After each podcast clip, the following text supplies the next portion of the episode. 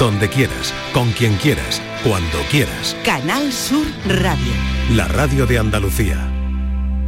Vamos a imaginarnos un edificio de ladrillos y estos ladrillos representan las células óseas y el cemento que los une, la matriz ósea. Al principio, cuando el edificio es nuevo, es sólido, robusto, ¿verdad? Sin embargo, con el paso del tiempo y la exposición a diversos factores ambientales, algunos ladrillos pueden empezar a desgastarse, incluso a caerse. Si el edificio no tiene mantenimiento, con el tiempo se volverá más frágil y vulnerable a daños externos, como por ejemplo un vendaval, un huracán, un temblor, viento fuerte. La osteoporosis es lo mismo.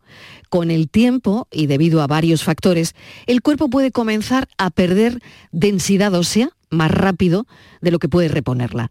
Esto hace que los huesos se vuelvan de entrada más porosos y más frágiles, lo que aumenta el riesgo de fracturas.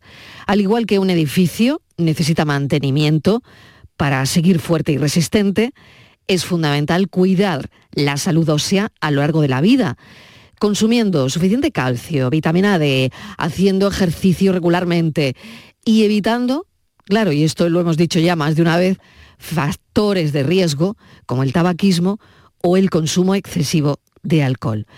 Hoy, osteoporosis. Bienvenidos a Por tu Salud. Por tu Salud, en la tarde de Canal Sur Radio. Enseguida abordamos este asunto, pero hemos sabido que el Consejo de Gobierno de la Junta aprueba el Plan Integral de Alzheimer y otras demencias de Andalucía. Orientaría las políticas públicas de prevención, detección y diagnóstico y atención de las personas con deterioro cognitivo y demencias. Bienvenida, Patricia Torres, de nuevo. Hola, Marilo, buenas tardes. En la Comisión de Salud y Consumo del Parlamento Andalucía, la consejera Catalina García ha recordado que este plan ofrece respuesta integral y efectiva a las demandas de enfermos, familias y cuidadores, añadiendo que la demencia está infradiagnosticada y cuando se hace suele estar en fases avanzadas de la enfermedad. De hecho, se estima que actualmente viven en España unas 800.000 personas con algún tipo de demencia, de las cuales unas 120.000 residen en Andalucía.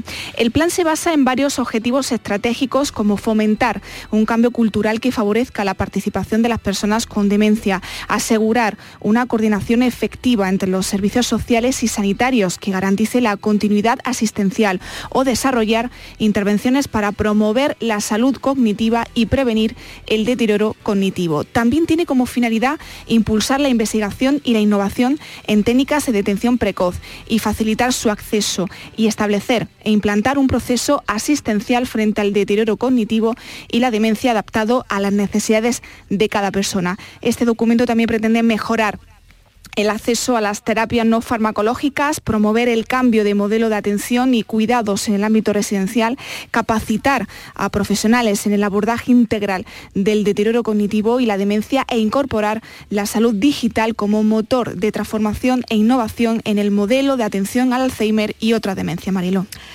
Patricia Torres, muchísimas gracias. A ti un abrazo. Te deseo lo mejor, un buen fin de semana. Gracias. Cuídate mucho. Adiós. Un beso, grande, un beso para todos, un beso grande. bueno, pues ya lo saben, el Consejo de Gobierno aprueba el plan integral de Alzheimer, como ha contado mi compañera Patricia Torres, y otras demencias de Andalucía. Bueno, vamos con la osteoporosis hoy porque es el día, además, una enfermedad en la que los huesos se vuelven más frágiles y se pueden acabar rompiendo. Es que este es el titular. Afecta a unos 3 millones de personas en nuestro país y es la principal causa de fracturas por fragilidad. Por ese motivo, en este espacio que dedicamos los viernes a las falsas creencias en salud, hoy nos vamos a ocupar de la osteoporosis.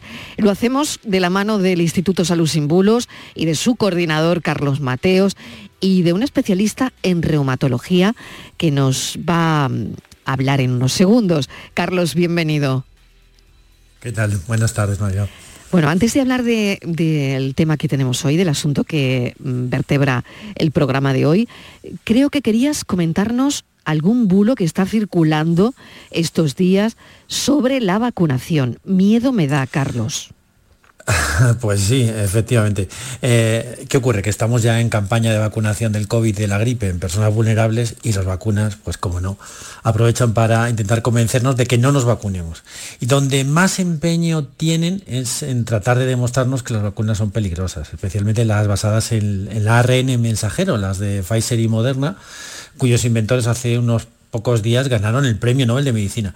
Bueno, pues las estrategias para intentar convencernos son muy variadas, desde un simple meme, una ilustración humorística, a datos manipulados. Pero hoy quería llamar la atención sobre una manipulación que está basada en un hecho cierto, que es una de las estrategias más peligrosas, basarnos en algo que es verdad.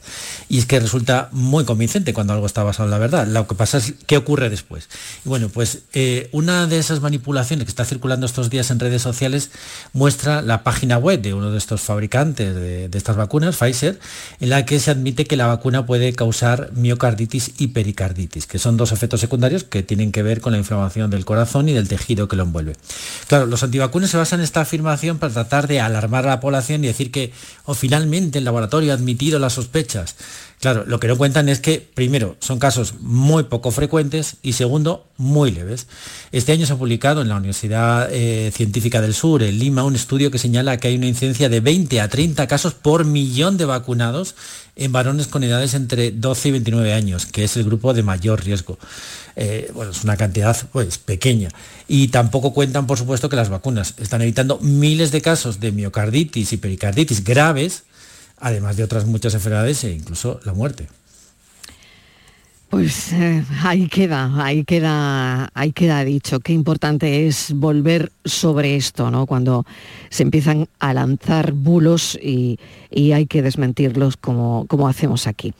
Bueno, vamos a la osteoporosis mm, directamente porque mm, eh, tenemos que, bueno, queda esto aclarado, Carlos, ya, cualquier medicamento hay que decir que tiene efectos secundarios, porque si no, claro, el medicamento sería completamente inocuo. Exactamente, claro, es que hasta seguro que todos tenemos algún medicamento en casa que tiene más efectos secundarios que las vacunas y mucho menos eficaz. Totalmente, totalmente cierto. Bueno, aclarado pues, ojo con los bulos de vacunas, busquemos fuentes fiables y la orientación de profesionales sanitarios, como recomienda el, Instituto Salud Sin Bulos. Y, bueno, vamos con la osteoporosis. ¿Cuál es la principal falsa creencia eh, que habéis detectado en esto, Carlos? Bueno, pues la más extendida es que hay mucha gente que cree que la osteoporosis es algo normal con la edad. Y bueno, creo que también es la más peligrosa, porque si la subimos como natural no vamos a hacer nada para prevenirla. Es verdad que la osteoporosis es más frecuente a partir de los 50 años, pero eso no quiere decir que, que, afecte a todo el mundo al llegar a mayores, ni que no se pueda sufrir siendo joven o que no se pueda prevenir. Nuestro estilo de vida, como bien comentabas al inicio, influye mucho en el riesgo de osteoporosis. Una buena alimentación con calcio y vitamina D, ejercicio físico regular, ausencia de alcohol y tabaco, eh, pues previenen gran parte de los casos, como ocurre en muchas otras enfermedades. Pero bueno, hay muchos más mitos. Pues vamos a contarlos todos hoy. Y si te parece, vamos a hablar de esos mitos con el doctor Alejandro Muñoz, el reumatólogo del Hospital Virgen del Rocío y profesor de la Facultad de Medicina de la Universidad de Sevilla. Doctor, bienvenido y buenas tardes. Muy buenas tardes, bien hallado. Bueno, yo, quería empezar con una, con una cosa. Cuando una persona mayor se rompe la cadera, por ejemplo, y en el relato la persona comenta que estaba de pie y se cayó y es porque me ha fallado la cadera o me ha fallado la pierna, ¿no? Eh, ¿Se puede partir em, la cadera sin que esa persona se haya caído, se dé un golpe? Mm, yo creo que es interesante la pregunta porque lo oímos esto en adultos mayores.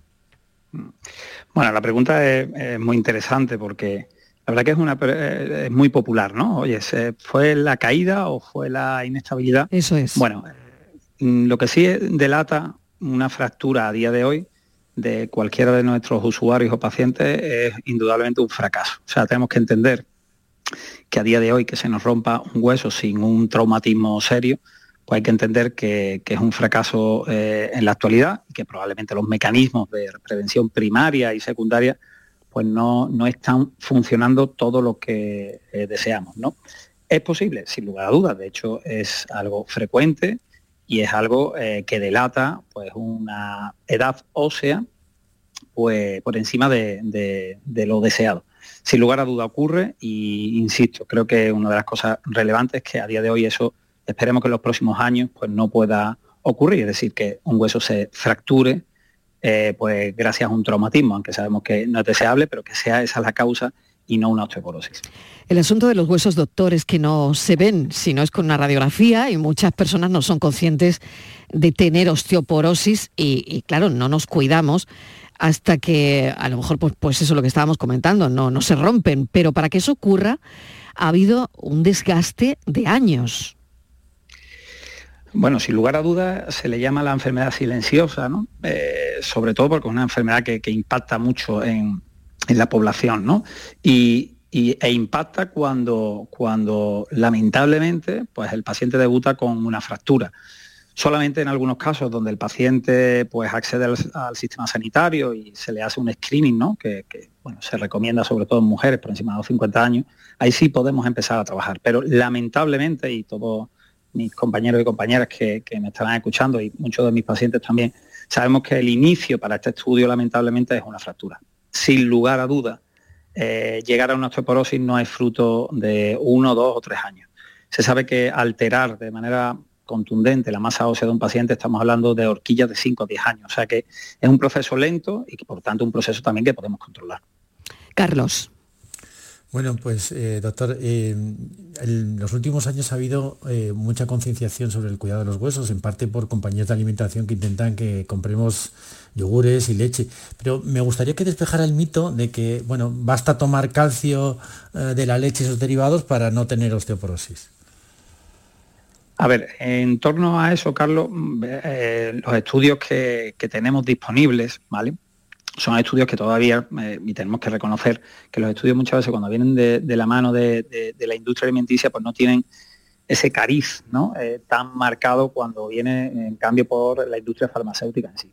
Pero sin lugar a duda, sin lugar a duda, tenemos que saber que la leche a día de hoy es eh, el producto, no voy a decir el más rico en calcio, pero sí el producto más accesible y rico en calcio. ¿vale?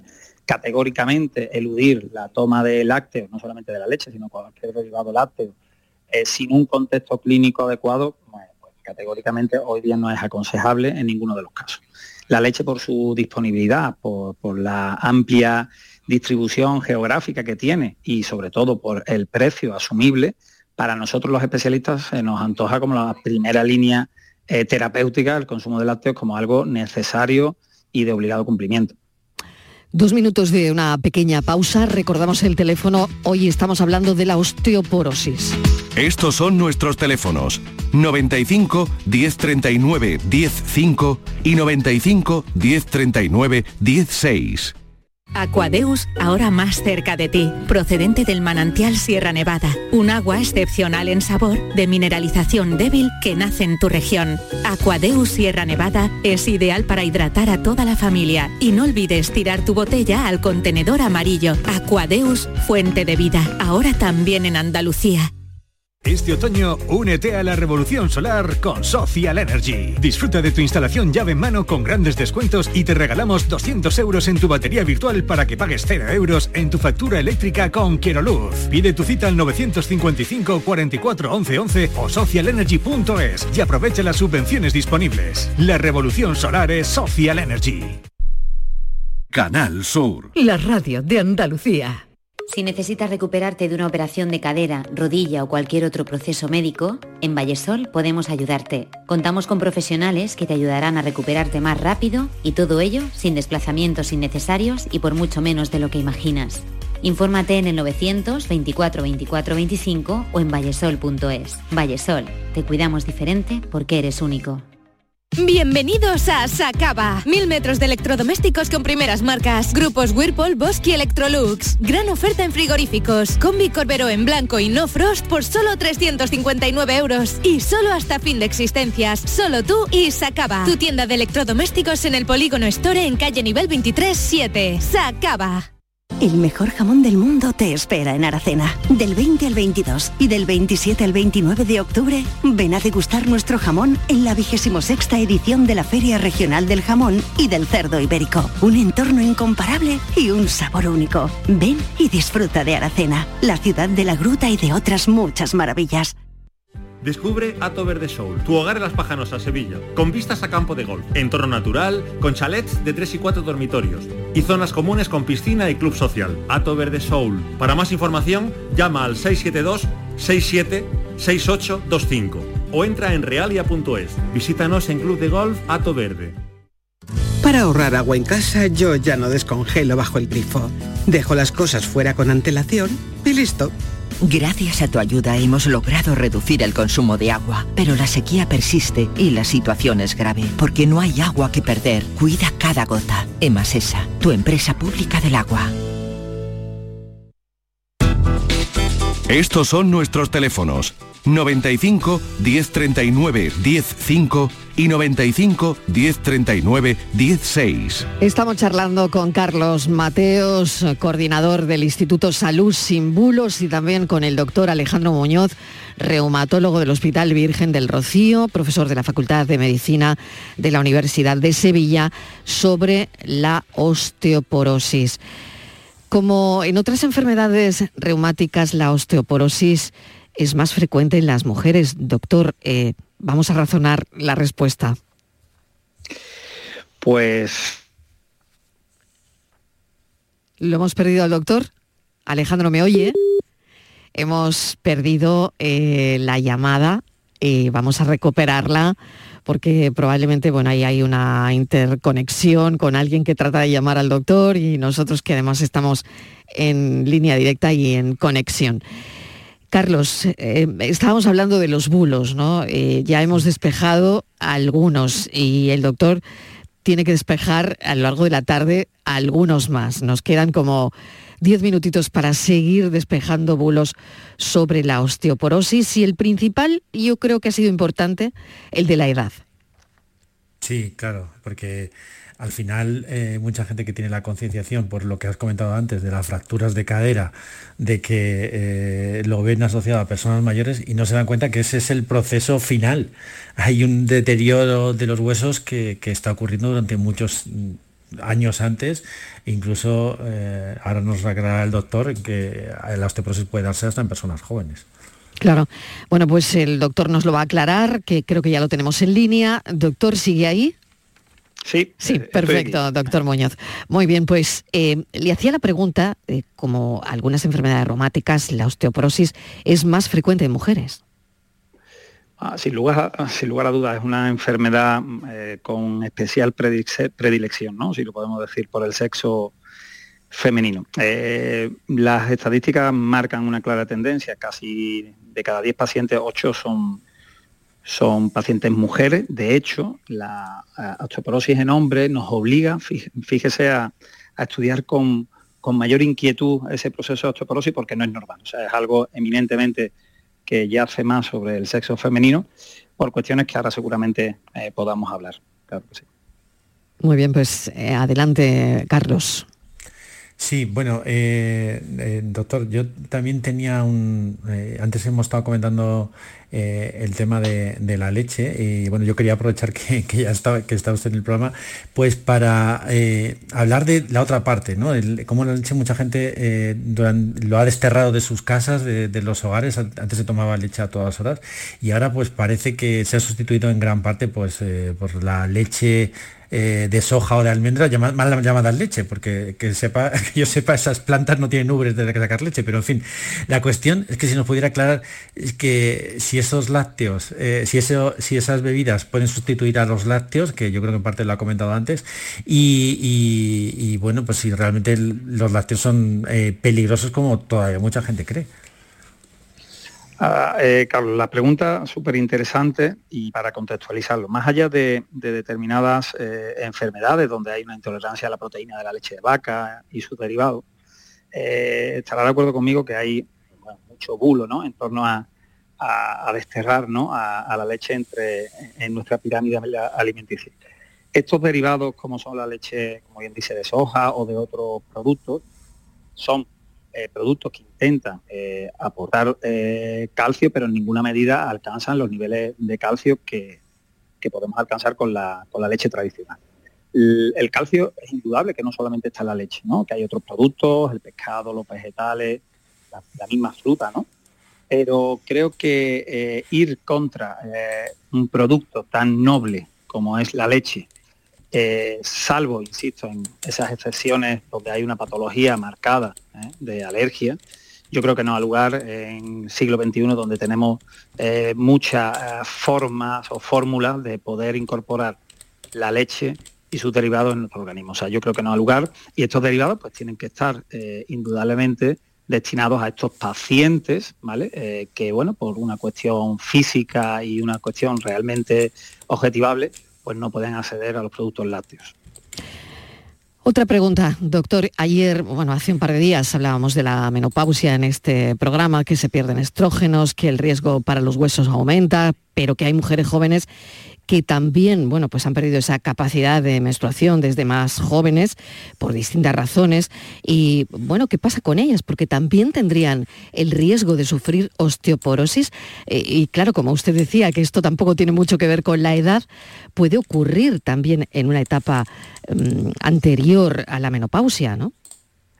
Sin lugar a dudas, eh, una de las cosas que estamos eh, detectando en, las consultas del hospital, no solamente en el nuestro, sino a nivel general, es que hay un pool de pacientes jóvenes que por causas que aún están por determinar, pero mucho no, casi podemos converger en que el estrés tiene mucho que ver, pues nos encontramos con pacientes realmente jóvenes en los que se produce una retirada de la regla por ende una situación, por así decirlo, de, desgobierno estrogénico, vamos a dejarlo ahí, y ese estrógeno cuando deja de interactuar con la, con, la mujer y, deja de, estar en la proporción eh, deseada, indudablemente tiene muchas connotaciones. Más allá de el contexto que todos conocemos, de bueno, eh, el contexto menopáusico en sí, hay que entender que una de las áreas que más se ve mermada es la masa ósea, y por tanto yo creo que identificar, y en este caso los ginecólogos creo que también están eh, bastante bien sensibilizados con este problema, a ese pool de pacientes y notablemente hacer los estudios pertinentes y tomar medidas, medidas que en algunos casos incluso pueden venir de la mano de la sustitución hormonal. ¿Cómo serían esas pruebas, doctor? Eh, densitometría ósea, imaginamos, ¿no? Sí, eh, hay una cuestión muy importante, yo creo que en los próximos años eh, va a imponerse y que ya está con nosotros, que la inteligencia artificial nos va a ayudar.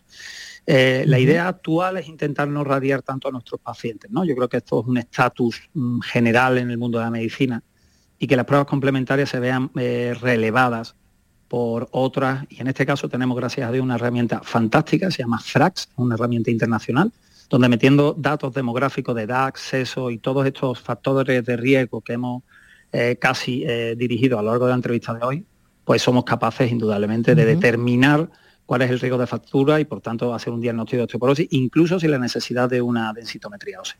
Vaya. Carlos, adelante. Sí, bueno, a mí me gustaría aclarar el mito este famoso de, la chepa, que mucha gente piensa que tiene, que tiene chepa por la cuestión de la edad. Y, bueno, que eso no tiene tanto que ver con la edad, sino con la osteoporosis, ¿no es verdad? Me temo que hemos perdido al doctor de nuevo y casi, casi que tendríamos, Carlos, que despedir y hacer una segunda parte, porque Uf, se nos quedan muchas cosas en el tintero. Justo esta que estabas comentando es muy, muy interesante, ¿no? Em, vamos a ver, me queda un minuto nada más. Casi casi es para despedir ya al doctor, porque tenemos que ir con Eduardo Ramos. Pero bueno, hemos mm, desterrado muchos mitos, sobre todo esas fracturas que no solo se producen en, gente mayor. Bueno, despedimos ya al doctor. Doctor, siento mucho la conexión, que no es tan buena como nos gustaría, pero le agradecemos que haya estado con nosotros el doctor Alejandro Muñoz, reumatólogo del Hospital Virgen del Rocío. Y tendremos que hacer una segunda parte porque se nos quedan muchas preguntas en el tintero. Bueno, lo despedimos porque no hemos sido capaces de recuperar la conexión. Y gracias, Carlos, de Salud Sin Bulos, como siempre, coordinador, por estar los viernes con nosotros. Muy bien, hasta el próximo. Un saludo. Y casi las 6 y 27 minutos de la tarde. La tarde de Canal Sur Radio con Mariló Maldonado. En toda Andalucía. Canal Sur Radio. La radio de Andalucía. Esta semana Destino Andalucía, el programa sobre turismo que cada viernes pueden escuchar aquí en Canal Sur Radio, se realiza íntegramente desde la Cumbre de Innovación Turística que se celebra en Sevilla desde el miércoles y que se clausura precisamente este viernes. Allí se encuentra nuestro compañero Eduardo Ramos. ¿Qué tal por el Congreso, Eduardo, que has visto de interés por ahí? Muy buenas. ¿Qué tal, Mariló? Muy buenas tardes. Muy pues sobre tecnología, sobre innovación y sobre sostenibilidad. Se lleva hablando esta semana en el Congreso, que se llama TIS, Tourist Innovation Summit, esta cumbre de innovación turística, por el que han pasado, según las primeras aproximaciones, entre 5 y 7 mil expertos que han estado hablando de temas como la inteligencia artificial, la analítica de datos o el marketing sensorial. Ahora lo contamos. En Canal Sur Radio y Radio Andalucía Información, Destino Andalucía, con Eduardo Ramos. Bienvenidos, bienvenidas. Esta semana Destino Andalucía lo realizamos íntegramente desde el Palacio de Congresos y Exposiciones de Sevilla, el FIDES, desde donde le estamos hablando, lugar en el que se está celebrando la cuarta edición de la Cumbre de Innovación Turística. Expertos de todo el mundo están reflexionando sobre el turismo del presente, pero también sobre el turismo del futuro. En los próximos minutos vamos a hablar de cómo los viajes, además de hacia el exterior, también puede ser una forma de conocerse a sí mismo planes de sostenibilidad de empresas como Vueling o propuestas relacionadas con la imagen para poder controlar mejor los flujos, los flujos turísticos que hay en todos los destinos turísticos. Comienza Destino Andalucía.